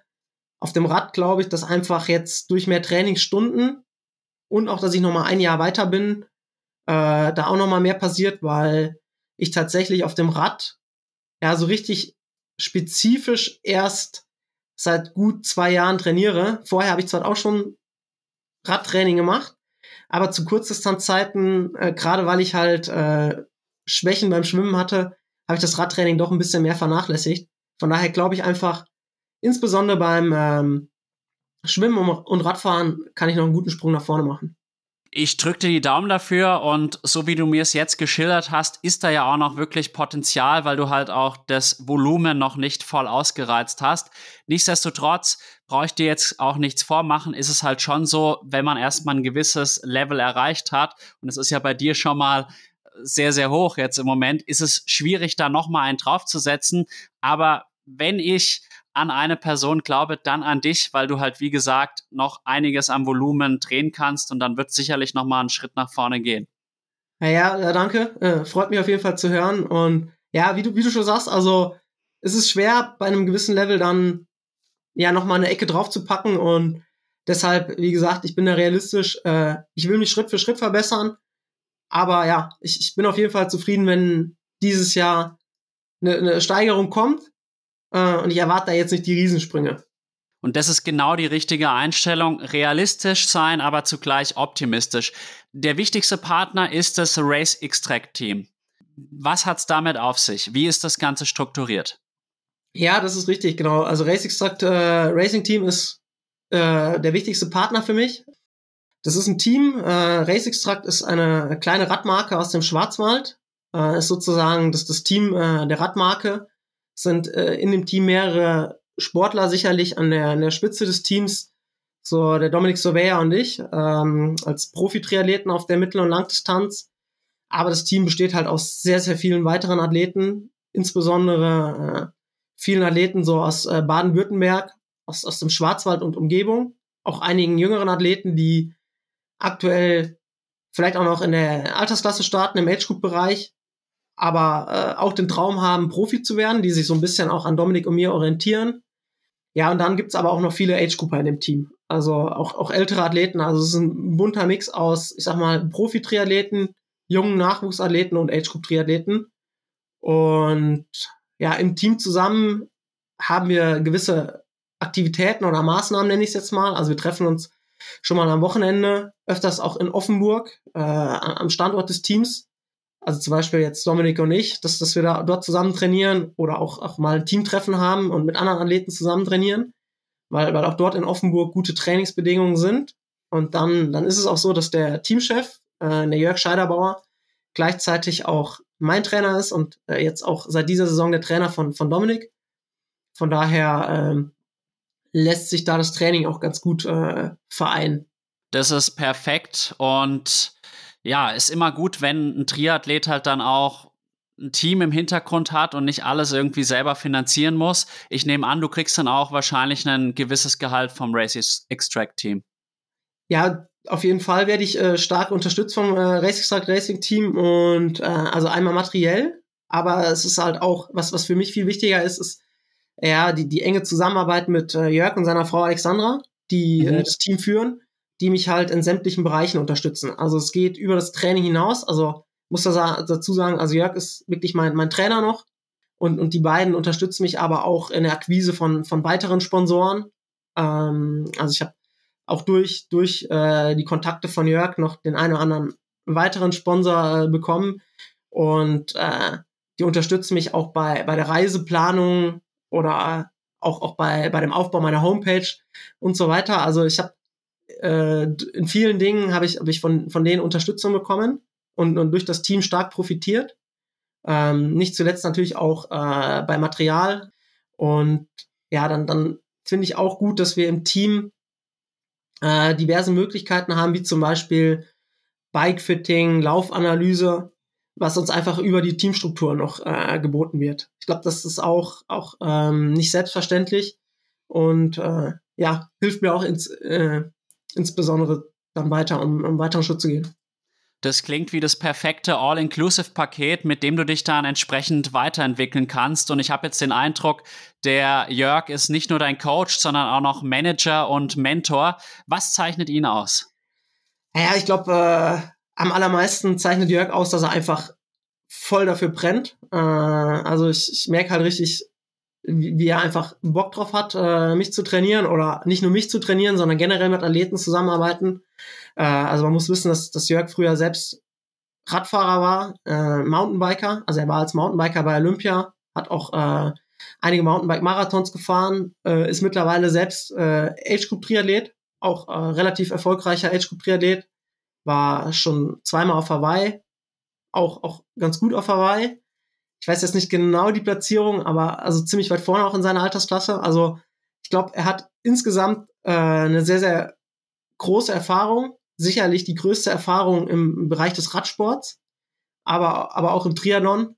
Und da kann ich, kann ich schon stark von ihm profitieren. Vor allen Dingen, äh, ja, es ist halt relativ viel, was ich jetzt aus einer Hand bekomme. Also es, das, das Training, was ich von ihm bekomme, aber ich kann mich auch mit ihm sehr, sehr gut über das Material austauschen, weil er letztendlich ja auch die Räder für mich zusammenbaut.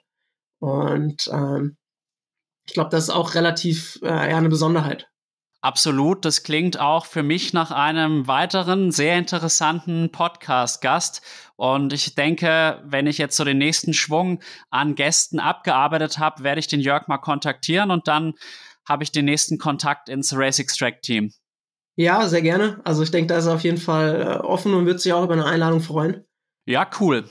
Naja, dann würde ich noch gerne mit dir über das Thema Social Media und Leistung auch sprechen, weil ich finde, dass es ein sehr emotional aufgeladenes Thema ist. Es gibt halt im Triathlon-Bereich auch Leute, die jetzt eher über den Influencer-Bereich kommen, aber halt auch dadurch sich ein gutes Standbein aufbauen, teilweise auch persönlich davon leben können. Ich persönlich habe da auch so die Einstellung, das haben die sich irgendwie auch verdient, weil ich weiß auch, ein Influencer steckt da eine Menge an Arbeit rein. Und dann gibt's aber auf der anderen Seite auch Leute, die halt sagen, ja, das geht immer mehr so Richtung Influencer, die Leistung zählt gar nicht mehr so sehr. Was ist da auch deine persönliche Einstellung dazu? Ja, äh, also es ist definitiv so, wie du es gerade gesagt hast, dass ähm, Social Media äh, immer wichtiger wird und dass man sicherlich als Profisportler, äh, gerade wenn man jetzt, wie es im Bereich äh, der Mittel- und Langdistanz äh, der Fall ist, dass man äh, selbstständig ist, ähm, dass man sich da selbst äh, vermarkten muss, äh, da muss man Influencer schon in gewisser Art und Weise sein. Das gehört genauso dazu wie das tägliche Training. Und ich glaube, das ist für viele Athleten auch äh, durchaus schwierig, weil, also ich zum Beispiel will, will vorrangig mich weiterentwickeln in dem Sport, will mein Training machen und denk erst im zweiten Schritt an Social Media und ja, wie, wie kann ich jetzt meine Follower noch irgendwie in meinem Alltag mitnehmen? Und äh, ja, ich, ich gebe dir auch recht, äh, in dem, dass es durchaus ein harter Job ist, weil Influencer ist ja oftmals so bei uns ähm, vielleicht auch so ein bisschen, also der Begriff nicht unbedingt positiv äh, behaftet. Äh, es gibt sicherlich auch die einen oder anderen Vorurteile. Ich glaube aber auch, dass das gar nicht so ein leichter Job ist, weil gut, es gibt auch verschiedene Typen, aber mir fällt es jetzt auch gar nicht so einfach, äh, ständig irgendwie in die Kamera zu lächeln und vielleicht noch äh, irgendwie ein Produkt zu bewerben oder sonstiges. Ähm, also ich glaube, da muss man auch ein Typ für sein. Und ja, dann, dann ist es auch so. Äh, ich meine, das kann ich jetzt vielleicht auch ganz gut beurteilen, äh, weil ich ja bisher noch nicht Vollprofi war. Es ist so, dass man ja als Triathlet sowieso schon viel trainiert, muss sich dann auch äh, um Reiseplanung kümmern, muss sein Material im Griff haben. Also man hat viele Dinge, um die man sich kümmern muss. Und Social Media kommt auch noch on top. Und ja, wenn man Vollprofi ist und hat da wirklich den ganzen Tag für Zeit, dann kann man das ja noch ganz gut machen.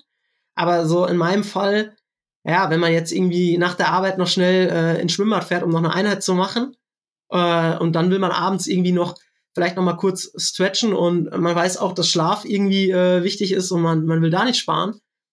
Und wenn man dann noch irgendwie zwischendurch, keine Ahnung, noch vernünft, wirklich einen vernünftigen Instagram-Auftritt oder so haben möchte und das wirklich regelmäßig pflegen möchte, dann gerät man da relativ schnell auch an seine Grenzen. Ich glaube, das ist vielleicht auch ein Punkt, dass gerade Athleten, die in der zweiten, dritten Reihe äh, stehen, für die es vielleicht auch schwierig ist, ähm, alles unter einen Hut zu bekommen, die keine Vollprofis sind, dadurch sicher, sicherlich vielleicht noch einen Nebenjob haben oder andere Dinge. Für die ist es dann halt vielleicht noch schwerer, weil sie einfach gar nicht die Kapazitäten haben, sei es zeitlich oder vielleicht auch finanziell, weil ja, wenn man wenn man wirklich einen sehr sehr guten Social Media Auftritt haben möchte, dann muss man vielleicht auch noch einen Fotografen oder äh, sogar, sogar jemanden, der Videos macht, engagieren und das Ganze geht dann ja auch relativ schnell ins Geld. Absolut und es ist so zeitaufwendig. Ich würde mich jetzt im erweiterten Sinne nicht nur als Podcaster sehen, sondern auch als Influencer tatsächlich, weil brauche ich dir nichts vormachen, wenn ich da jetzt keinen ordentlichen Social Media Auftritt hätte und ich hätte den besten Podcast, wird keiner diesen Podcast anhören und ich habe halt da dann auch investiert in eine professionelle Grafikerin, die mir dann auch netterweise kostenfrei unter die Arme gegriffen hat. Da bin ich auch sehr, sehr dankbar und es hat das Ganze dann schon auch langfristig auf ein neues Level gehoben. Und du hast gerade richtig angesprochen, du brauchst Fotografen im besten Fall noch. Du brauchst halt irgendwie auch eine gewisse Einheitlichkeit, eine gewisse Struktur. Und so ein Reel alleine zu schneiden, das kann auch mal zwei Stunden dauern und da bleibt halt als Athlet aus der zweiten Reihe dann häufig nicht die Zeit, weil halt auch noch irgendwie das Training unter einen Hut gebracht werden muss und dann natürlich auch der, der Job, der das tatsächliche Überleben dann sichert. Ja, genau, genau. Aber deshalb bin ich jetzt ganz gespannt, wie es äh, in Zukunft wird. Also wir haben ja vorhin darüber gesprochen, wie ich mich so sportlich weiterentwickeln möchte und was ich für Ziele habe sportlich. Ähm, ja, aber ich möchte natürlich auch in meinem öffentlichen Auftreten auch einen äh, Schritt nach vorne machen und ja, sehe das auch als Komponente jetzt äh, an oder als, als Teil meines, meines Berufs dann. Also sicherlich ist jetzt nicht nur der reine Wettkampf äh, mein Beruf oder das Training, sondern ja, Social Media ist sicherlich auch ein wichtiger Bestandteil und da werde ich sicherlich dann jetzt auch demnächst noch etwas mehr Zeit äh, investieren, und ja, hoffe auch, dass sich das widerspiegeln wird. Ich wünsche es dir und ich denke, man muss da halt einfach mit der Zeit mitgehen. Und letztlich, auch früher war es nicht so, dass die reine Leistung jetzt entschieden hat, ob jemand dann auch finanziell erfolgreich ist. Aber es war schon eher der Fall zu Zeiten von dem Fares al-Sultan oder so. Da gab es ja einfach noch kein Social Media. Und ist halt dann immer schwierig für die Leute, die sich halt auch gar nicht so wohl fühlen oder die halt auch gar nicht so gerne so viel von sich preisgeben. Wie tickst du da? Ja, also es ist auf jeden Fall äh, so, dass ich jetzt nicht der, der bin, der alles in der Story festhalten muss und mein, mein ganzes Leben gefühlt teilen muss. Das nicht, aber ich bin jetzt auch nicht total verschlossen. Also ich sehe mich, ich sehe mich irgendwo in der Mitte und deshalb muss ich auch sagen, ich glaube, dass ich, wenn ich mich jetzt auch mehr, mehr damit beschäftige, sicherlich auch Spaß daran haben werde.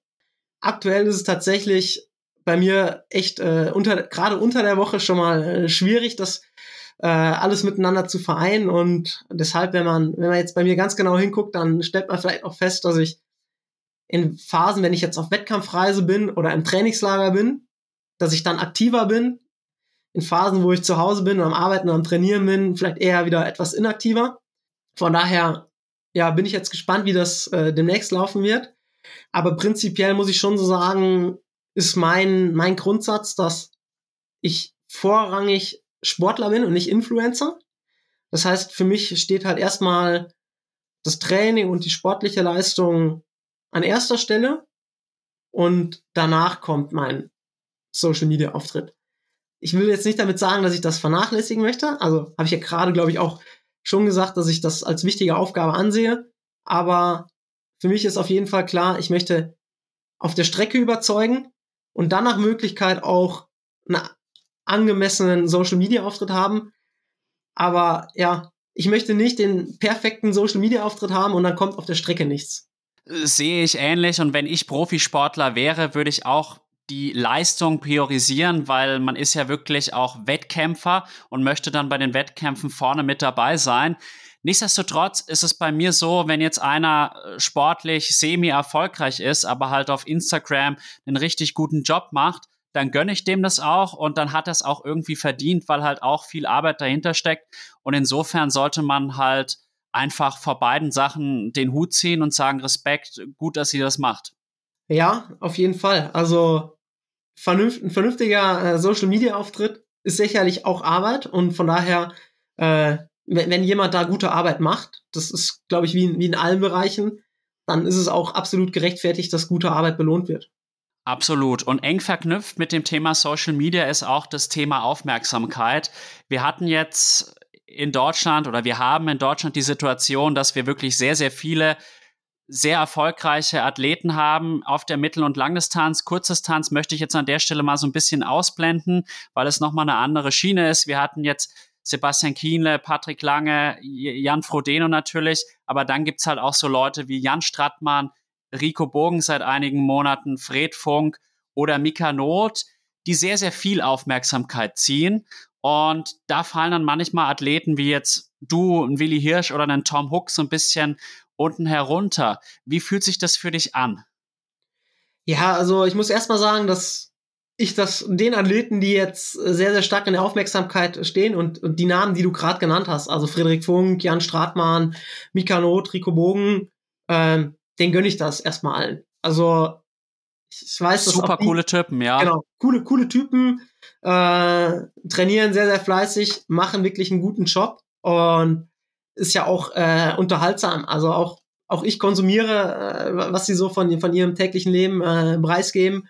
Und von daher ähm, auf jeden Fall absolut verdient, dass das die relativ viel Aufmerksamkeit bekommen. Ja, aber wie du schon sagst, es gibt natürlich auch viele weitere Athleten in Deutschland, die weniger Aufmerksamkeit bekommen. Hat sicherlich auch wieder zwei Seiten die Medaille. Also zum einen könnten da natürlich auch die, die Medien sicherlich ein bisschen mehr auch auf die Athleten eingehen. Aber ich bin auch immer ein Freund davon, ja, sich selbst zu hinterfragen und erstmal auch äh, sich an die eigene Nase zu packen. Und ähm, sicherlich haben jetzt dann auch Athleten, wie zum Beispiel ich, auch ja, nicht sich das selbst zu verschulden, aber sie könnten vielleicht auch mehr machen, damit sie mehr wahrgenommen werden. Also ich glaube, das sind zwei, zwei Dinge. Ähm, ist jetzt immer leicht, also es wäre jetzt für mich zu leicht zu sagen, ah, so schade, dass das weniger über mich berichtet wird. Ich, ich denke, dass das kommt die nächsten Jahre. Ähm, ich glaube, es kommt halt mit, mit, mit dem Erfolg und ich merke das jetzt auch schon, dass gerade jetzt durch 2023, dadurch, dass ich bei beiden Weltmeisterschaften am Start war, einfach die Aufmerksamkeit insgesamt deutlich gestiegen ist. Also vorher war es dann doch eher sehr, sehr regional. Also ich meine, in, in der regionalen Presse oder äh, auch, dass ein Bekannte und so weiter angesprochen haben, also nicht Bekannte, sondern äh, auch Leute im Schwimmbad, wenn man Schwimmen trainiert hat oder ist irgendwie einkaufen oder so, dass man immer wieder angesprochen wird. Das natürlich, aber es ist halt eher regional und jetzt so dieses Jahr habe ich dann doch auch gemerkt durch, durch die beiden Weltmeisterschaften, dass es doch ein bisschen eine andere Strahlkraft hat. Das freut mich für dich, wobei der Local Hero auch immer sehr, sehr schön ist. Ich kenne das aus eigener Erfahrung, weil ich bin ja Lehrer und ich wohne auch im Umkreis meiner Schule und da bin ich dann auch sowas wie ein VIP und äh, ist ein gutes Gefühl. naja, gut. Äh, diese innerdeutsche Konkurrenz, das ist ja, sag ich mal, nicht nur Aufmerksamkeit, sondern auch eine große Konkurrenz in Deutschland. Inwiefern beflügelt die dich und inwiefern profitierst du auch davon?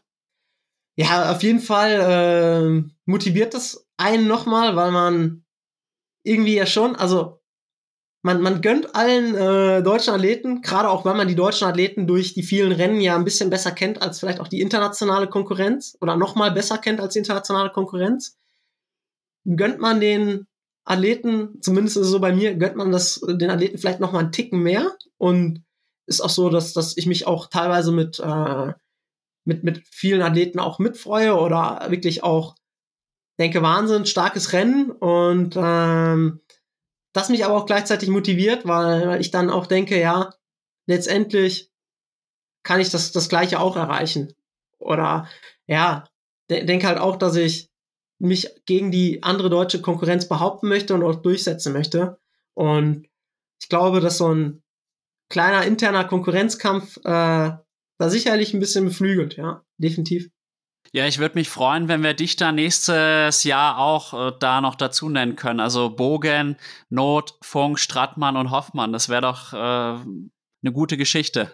Ja, das, das wäre cool. Ähm, also ich glaube, wir haben aktuell eine sehr, sehr gute Situation auf der Mittel- und Langdistanz. Also es gibt viele schon sehr, sehr gute Athleten, die auf sich aufmerksam gemacht haben.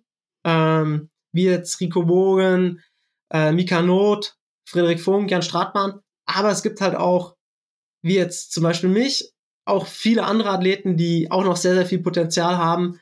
Ähm, und ich habe auch viele Athleten, äh, wo ich sage, ja, die könnten in den nächsten Jahren für Furore sorgen, die vielleicht jetzt so noch gar nicht in Erscheinung getreten sind. Auch vielleicht Athleten, die in der Bundesliga äh, schon gute Resultate eingefahren haben, wo man jetzt auch denkt, okay, der wird vielleicht auch mal den Schritt auf die äh, Mittel- und Langdistanz machen und ja, ich bin gespannt. Ich glaube, äh, wir brauchen uns da nicht zu verstecken. Absolut nicht. Und es gibt ja jetzt auch eine große Lücke noch zu füllen mit Jan Frodeno und Kienle, die jetzt beide 2023 zurückgetreten sind. Ja, doch, das, das ist äh, eine, eine sehr, sehr große Lücke. Und äh, die kann man, glaube ich, gar nicht so füllen. Also man muss ja auch sagen, dass das auch so ein bisschen vielleicht auch noch eine andere Athletengeneration war und jetzt die, die Generation, die jetzt so nachrückt, vielleicht auch noch mal ein bisschen anders tickt. Und ich glaube, man, man kann das gar nicht miteinander vergleichen. Und jetzt irgendwie so in die Fußstapfen von Jan Frodeno zu treten, ja, das ist fast unmöglich. Absolut, und es sind halt auch totale Legenden. Und nichtsdestotrotz bin ich überzeugt, in 20 Jahren, wenn dann halt nochmal eine neue Generation an Triathleten da ist, die werden mit dem Namen Jan Frodeno vielleicht so viel anfangen können, wie ich jetzt mit Mark Allen. Natürlich weiß ich, wer Mark Allen ist, aber so richtig viel wissen und alles über ihn aufsaugen tue ich jetzt auch nicht. Und Jan Frodeno war halt quasi auch mein Vorbild. Wegen ihm habe ich überhaupt mit Leistungssport angefangen, bin auch in den Triathlon gekommen und für mich ist der halt unfassbar groß einfach und bin auch sehr gespannt, wie das dann in 20 Jahren ist, wer dann so die aktuelle Legende sein wird. Ja, also es ist sehr, sehr spannend, äh, der Blick in die Zukunft, was, was in 20 Jahren mit dem Triathlon sein wird. Ähm, ich finde aber auch allein schon der Blick jetzt auf dieses Jahr sehr, sehr spannend. Also muss sagen, äh, mit Olympia äh, ist ja auch immer, ist auch sehr, sehr spannend, was, was danach Olympia passieren wird. Weil da gibt es auch den einen oder anderen Athleten, der bei Olympia hochgehandelt wird, der sicherlich aber auch ganz gute Chancen hat, bei der 73 WM vorne zu landen oder dann auch auf der Langdistanz vielleicht in den nächsten Jahren äh, für Furore zu sorgen. Und ich finde auch das sehr, sehr spannend äh, zu beobachten, wer von den Kurzdistanzlern macht jetzt Ausflüge auf die längeren Distanzen. Ich glaube, Taupo könnte wieder eine große Überraschung sein, weil, wie du es richtig sagst, vielleicht ist dann ein Hayden Wild an der Startlinie oder ein Martin van Riel und dann schauen sich auf einmal ein Rico Bogen und äh, die ganzen anderen Favoriten um. Das kann durchaus passieren. Ja, genau. Also äh, das sind jetzt auch zwei Namen, an die ich gerade gedacht habe. Aber ja, ich, ich glaube, die beiden hat auch jeder, zumindest jeder Athlet hat die auf dem Schirm.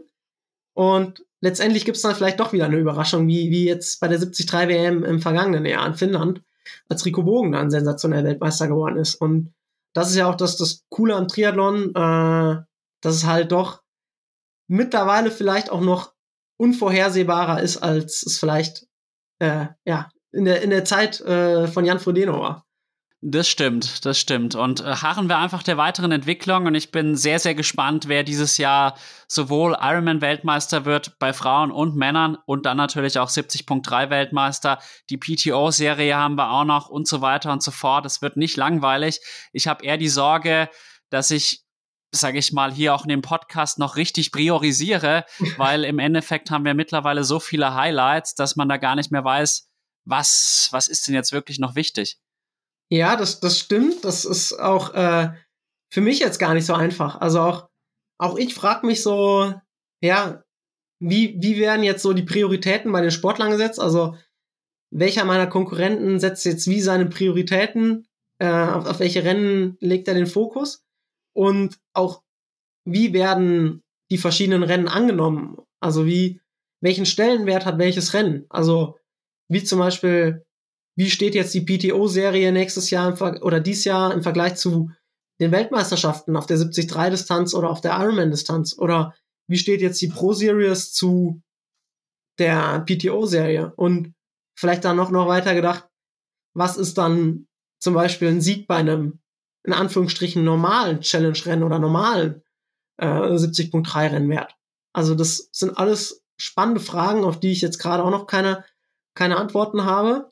Und ja, ähm, ich finde aber auch ein schwieriges Thema, wo ich, wo ich aktuell auch ja kein, keine Lösung für habe, aber ich glaube, es ist einerseits äh, jetzt gut, dass es viele Möglichkeiten gibt, aber ich glaube, wir müssen im Triathlon aufpassen, dass, dass wir nicht zu viele Meisterschaften haben, also dass es nachher nicht zehn Weltmeister gibt, weil dann blickt, äh, blickt nachher keiner mehr, mehr durch. Weil ich finde es teilweise jetzt schon schwierig, einem Außenstehenden, zum Beispiel einem Fußballspieler, zu erklären, wieso der Triathlon funktioniert. Und ja, da, da bin ich jetzt mal ganz gespannt, wie die Entwicklung da weitergeht. Ich auch. Und was ich halt beim Boxen zum Beispiel immer so komisch fand, es gab dann das Schwergewichtsboxen, dann gab es vier oder fünf Verbände und vier oder fünf parallel äh, amtierende Weltmeister. Und das finde ich einfach blöd, weil ich habe mir dann immer die Frage gestellt, ja, wer ist denn jetzt der beste Boxer? Und so ist es halt im Triathlon auch so ein bisschen. Und ich finde, früher war halt irgendwie klar, okay, wir haben die Kurzdistanz, da gibt's halt einen Besten und dann haben wir den Ironman Hawaii und da gibt's einen Besten.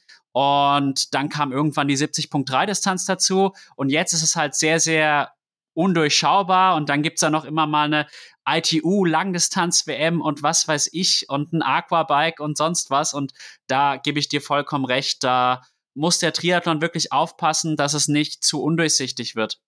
Ja, ich glaube, das, das ist eine, eine große Herausforderung jetzt, gerade in der aktuellen Zeit, wo vielleicht auch die verschiedenen Rennanbieter so ein bisschen miteinander konkurrieren, dass, dass man da eine Lösung findet, dass es ja nicht zu viele Meister in irgendwas gibt. Ja. Ich glaube, das ist ein ziemlich guter Schlusspunkt. Vielleicht noch eine letzte Frage von mir. Was ist denn so deine absolute Lieblingstrainingseinheit, die du hast? Ganz schwer zu sagen. ganz, ganz schwer. Ähm, ich habe nämlich tatsächlich auch keine Lieblingssportart. Also ich mache alle drei der, der Sportarten sehr gerne. Kommt immer so auf die Phase drauf an oder auf den Tag. Und von daher ist das mit Lieblingseinheiten bei mir auch schwer. Tendenziell bin ich eher so der Typ, der lange bergige Radtouren äh, sehr, sehr gerne mag oder auch einen schönen Langlauf. Also gerne längere Einheiten. Okay, dann wissen die Zuhörerinnen und Zuhörer jetzt auch, was du im Training besonders gerne machst. Und dann bedanke ich mich erstmal für diesen umfassenden Talk. Es hat mir sehr, sehr viel Spaß gemacht. Wir hatten auch den ein oder anderen interessanten Exkurs. Und dann wünsche ich dir natürlich ganz, ganz viel Erfolg für 2024 die schnelle Quali beim Ironman Texas und dann eine herausragende Ironman Hawaii. Und dann wünsche ich dir natürlich beste Gesundheit und eine verletzungsfreie Saison. Ja, danke, Alex. Äh, hat mir wirklich sehr, sehr viel Spaß gemacht, mich mit dir auszutauschen. War sehr interessant. Und ja, auch ich wünsche dir eine erfolgreiche Saison und vor allen Dingen viel Spaß in Nizza. Mich persönlich hat das Rennen äh, überzeugt. Also ich glaube, auch dir wird es dort gefallen. Und ja, vielleicht sehen wir uns dann auf Hawaii das wäre der absolute Traum und dann lernt man sich auch mal persönlich kennen. Und in Wirklich dem Sinne, toll. mach's gut. Ciao, ciao. Ciao.